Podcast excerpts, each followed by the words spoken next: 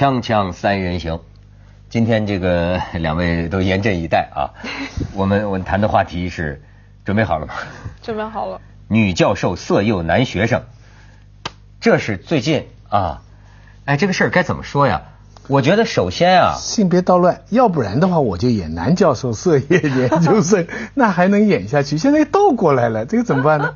哎，但是我觉得说不定是男学生色诱女教授，你怎么知道的？现在男生看来是求爱不成就出来说女教授行为不检了。哎，这个不是，我觉得你要说这个这个厦门大学的这位女教授啊，咱要是站在正大光明的角度，是吧？首先应该替这个女教授发布辟谣的声明，因为这个女教授已经不堪忍受了。嗯，她说这个男的都是胡说八道，说呃她最多承认就是我们两个人确实是呃恋爱过，她说但是我也真想走向婚姻来着，但是是后来发现这个男的怎么不靠谱，就是我们没有像这个男的说的那么样的这个荒淫，啊这个说这男的说了很多这个难听的话。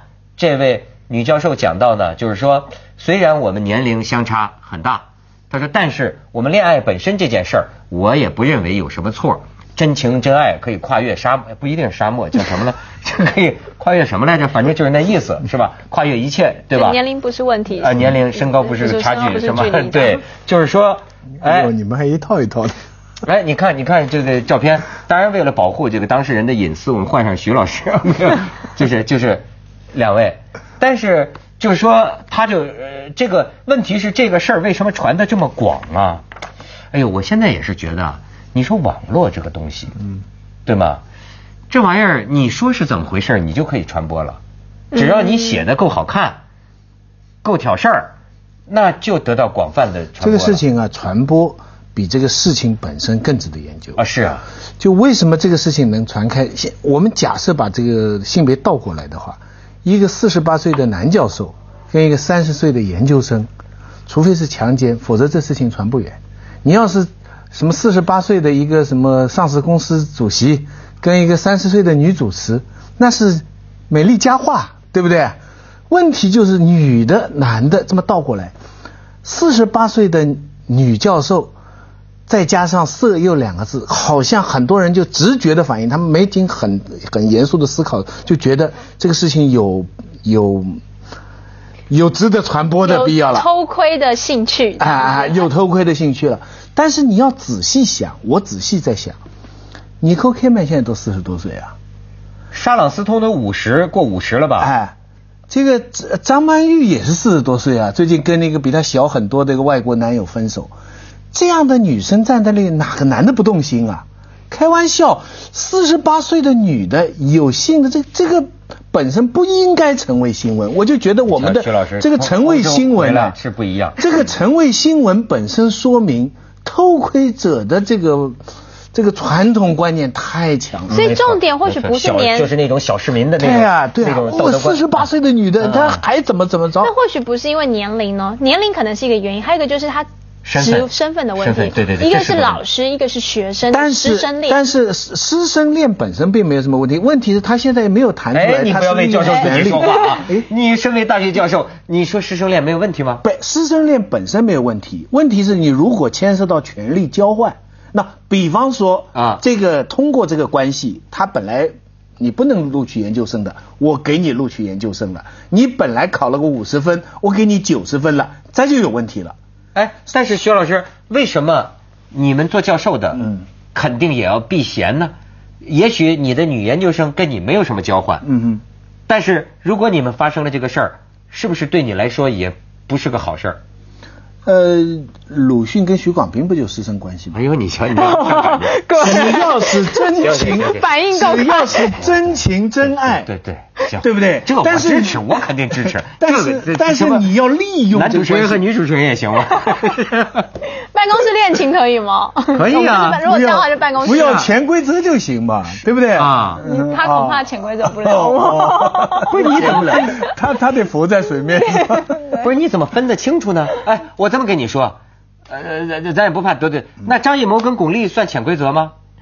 张艺谋跟巩俐怎么回事？我不知道。啊，不是，就是在最当年，就是导演跟演员两个人确实有了一段情。嗯。可是呢，我这个导演，我就是觉得他适合演我的戏。那么你你你怎么说？我是潜，这是潜规则吗？这个事情发生很多啊，我也要举个例子。卓别林每部片子的女主角不是都是后来都变他老婆吗？他结婚好多次嘛。啊你看一个这个里边，我想两个两个条件，一个是真情真爱，他如果真心爱她，还想娶她做老婆，那那有什么错嘛？那就算是他的主男女主角，就算是他的学生，就算是他的同事，他你不是说嘛，沙漠都可以跨越吗？这任何人家的黄国黄土都可以不要，为了爱，对不对？国家都可以不要，那这些东西不是？关键是你没有真心，你在利用权力让人家屈服于你，那这个就性骚扰。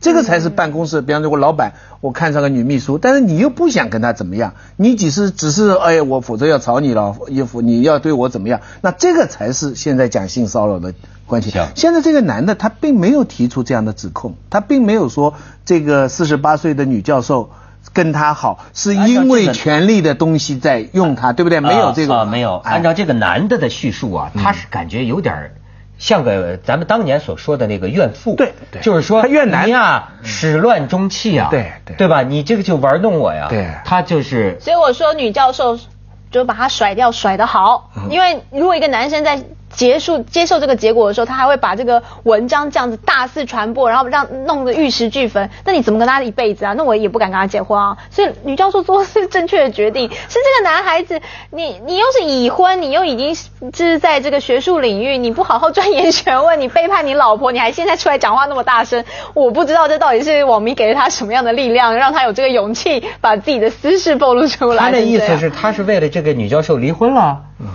那么你以后不要我了。这个呢是又是另外一个老问题了。是我我们小学里读书的时候就有这种情况，比方说有个女生，啊不有个男生他去追一个女的，对不对？那个女的她不理他，那不理他就不理他了。可是他把那个男的给他们写的信，去交给老师，然后还传给其他的同学看，对不对？那这我估计任何学校任何阶段都有，但是结果呢，大家看不起那个女生，就是说你不跟人家好就算了嘛。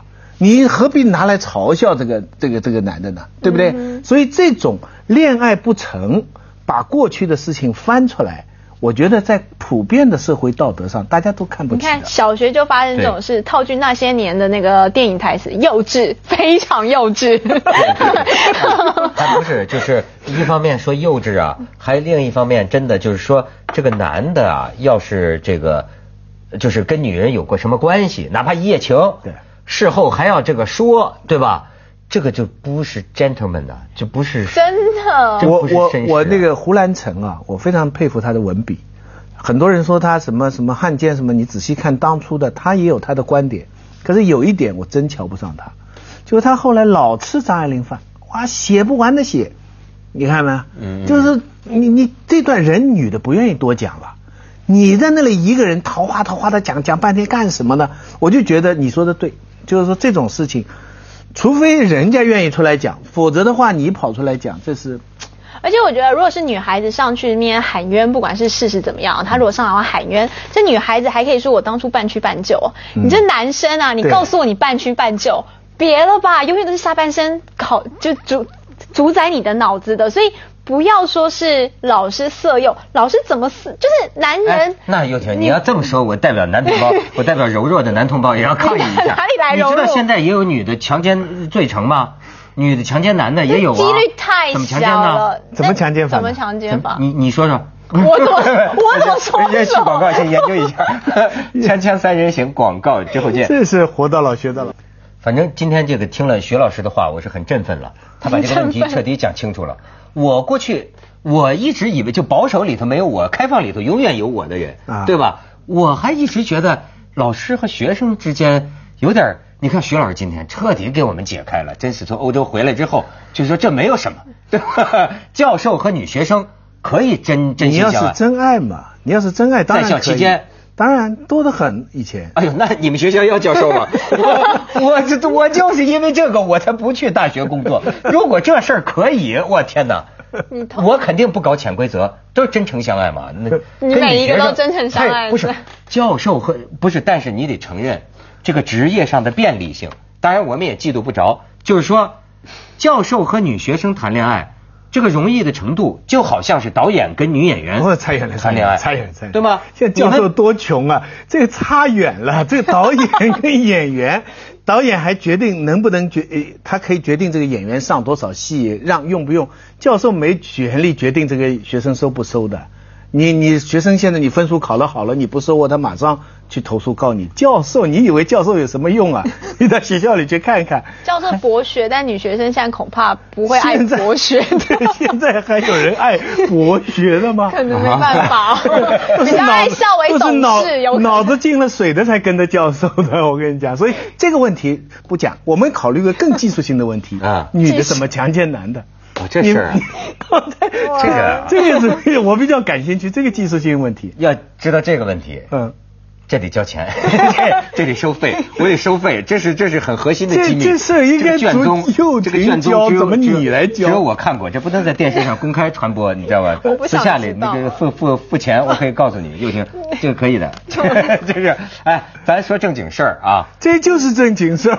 对不你看这个整个事情的关键词是色诱，色诱是一个什么概念？它是不是等于强奸呢？就是说，就是说色诱这个是一个法律上是个犯罪的词呢，还是说你一般谈恋爱，女的漂亮引诱男的就算色诱吗？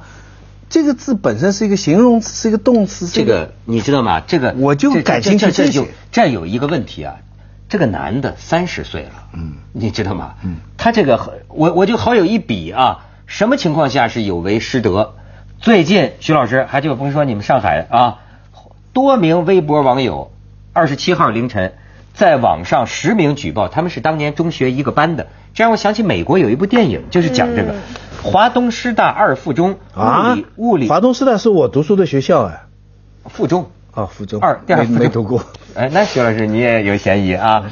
物理某教师，我某物理教师，嗯我是教文学的曾经多次以检查身体为由，对当时在校的这个男中学生做出有违师德的举动。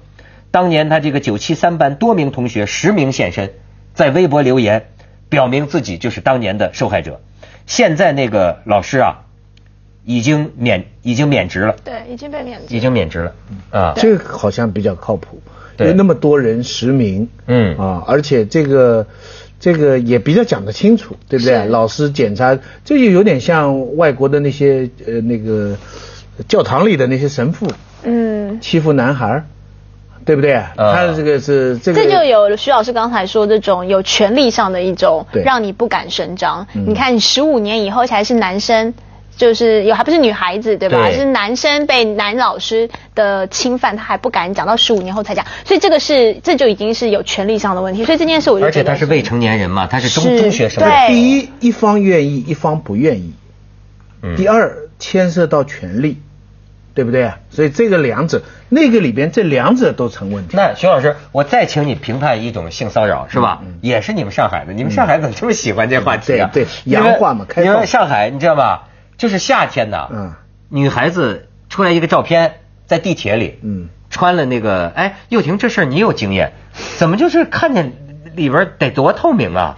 这女孩子可能不知道，有些那个衣服，有一些现在薄一点的话，它如果经过光啊，有时候你阳光的光，或者是地铁里的那个光啊，你就会变得透明。你自己在对，就像我这衬衫，你看，你你看见咪咪了，对看见没？所以我穿一个这个色诱色诱女同事色诱女同事，色诱女同事？咱们咱们看看看看看看看照片啊，看这，你看，它就是拍下来，拍下来，然后徐老师，你看得清上面写的字儿吗？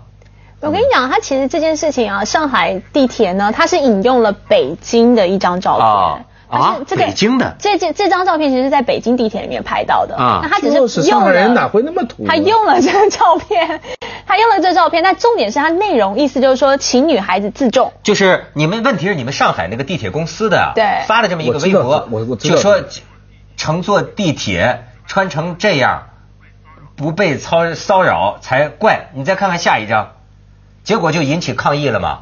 引起抗议就是说，呃，抗议说地铁公司你这样我可以骚，你不可以扰。对我可以，呃，要清凉不要色狼啊，我可以骚，你不能扰。哎，这说的挺好。然后你看看下边还有吗？哎，你看这都是就是这、呃女同胞反对了，就说这事儿，哎，这个问题你们怎么看？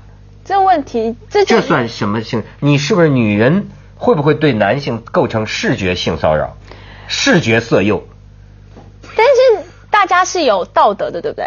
这个你是受过教育的吧？你不是一只雄性动物，就是到了发情期你就控制不住自己，然后就是看到母的你就扑上去。你不是，我们是身为有智慧的人类，你难道控制不住这一点吗？所以刚刚的那再反过来，如果你是控制不住，女生就穿点让你就是撩拨你心灵的事情，你就觉得啊这个冲动就上来，就想要侵犯他，那这个男孩子更不构构，这个男学生构不更不构成色诱啦，因为因为你你就我什么色诱你就扑上去了，这就是动物性行为，这。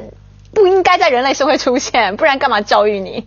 所以这玩意儿你知道吗？也也挺难受。就是说，你们尽管你们尽管吸引我们，我们就得忍，是吗？这就是这就是 人类社文明，OK？文明就是这样，不然就是回到原始了。没错没错，文明的核心你记住了吗？就是这个字忍。我刚到香港的时候就被上了一课。我刚到香港，我我刚到香港的时候，我记得有一个老师。他就穿衬衣哈，不是扣子嘛？他第一个没扣，这很正常。他第二个也没扣，然后他第三个也没扣，第三个也没扣呢，那就是说身材也很好，其实就是若隐若现这样。然后呢，后来婉转的，我就通过讨论学术的时候提出这个问题，就是说，但是后来他就基本上表达了这个观点，就我们不扣，这是我们的权利，但是跟你们没关系。我们不扣不代表你们可以怎么样想入非非，就是说，所以他们在地铁上这个这个抗议的声音哈，是代表了一个非常典型的女权主义的声音。嗯，他就是认为我们有这样穿衣服的权利，我们不应该只是成为你们男性的性想象的对象。就是我爱怎么穿，我不是为了引诱你们跟怎么样，我自己觉得这样好看，我这个三颗这样我就是好看，我不是为了引诱你们，你们别老想着这一条。就你们的脑子里老把女性看作是一个性的对象，而我们不是。在这一点呢，他是用这么一个立场来挑战一个男性社会的一个秩序。而男人呢，他的确有这么一个传统观念，他觉得女人呢就应该包起来。嗯。伊斯兰教、中国古代都是说，他的为什么要把女人包起来？他的一个前提就是说，女人要是不包，什么男的都会上。嗯。他有一个动物的假定在这里，所以所以古代的时候，女人一旦女人只能见父亲、兄弟跟丈夫，其他的人是不能见的。其他人一见，后花园一见，立刻崩溃。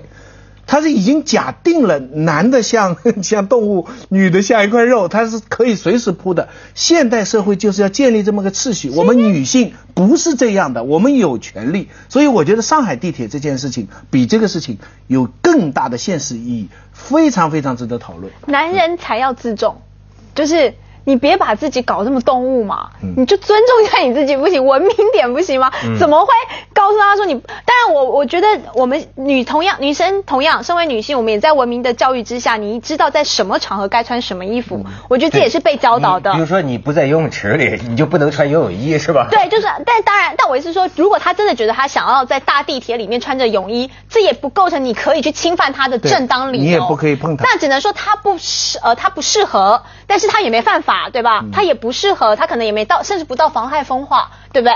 他就不不适合而已，但他绝对不构成你可以正当犯法，就是这么简单。那我再问你一个更微妙的哈，他要给你递个眼神啥的呢？有点啊，真是。然后然后呢？你是 所以你要问出，所以你就可以，你 你现在不停的在找正当性。眼神呢？不是因为我他听听我听他们说，就我可以骚嘛，就我要来来点骚劲儿的。不行啊。为什么他第一 个眼神呢？你就把两个眼珠凑在一起，嘚儿，那就行了。你也不行，但你也不能扑上去，你也不能扑上去。人，锵锵三人行，广告之后见。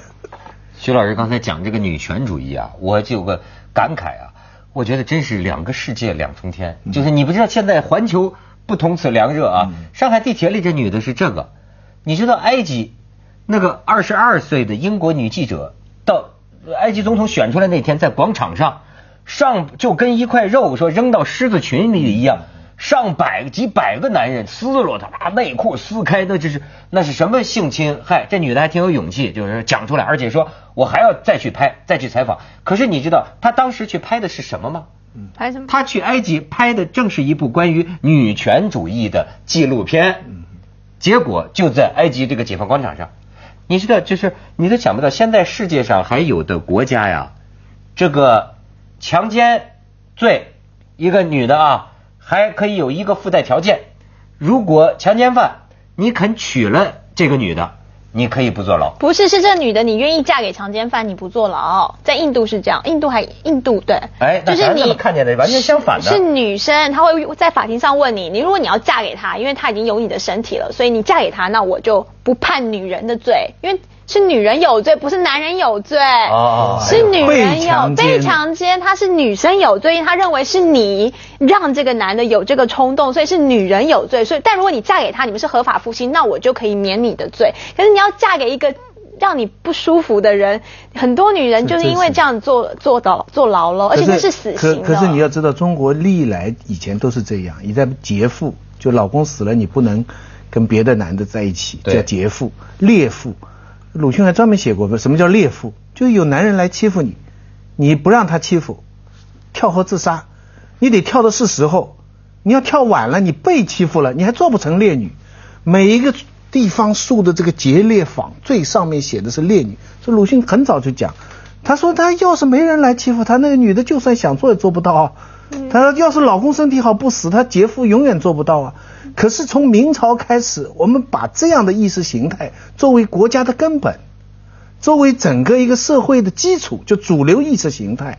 这个陈姐现在，所以很多国家，我们当然了尊重别的宗教、别的文化的，嗯嗯。但是假如用西方这套看，西方我跟你讲，你裸体海滩，人家都不穿衣服在旁边，对那刚刚刚从那儿那那那真得忍呐、那人家身材这么棒，就在你旁边，就在你眼前晃啊晃，你能碰吗？你碰你就完蛋了，对不对？你很简单，倒过来这样想，花在那里，你你看就行了，你你非得拿手去碰花吗？哎呦，你不知道最近一个花卉展呢、接着下来为您播出《西安楼冠文明启示录》。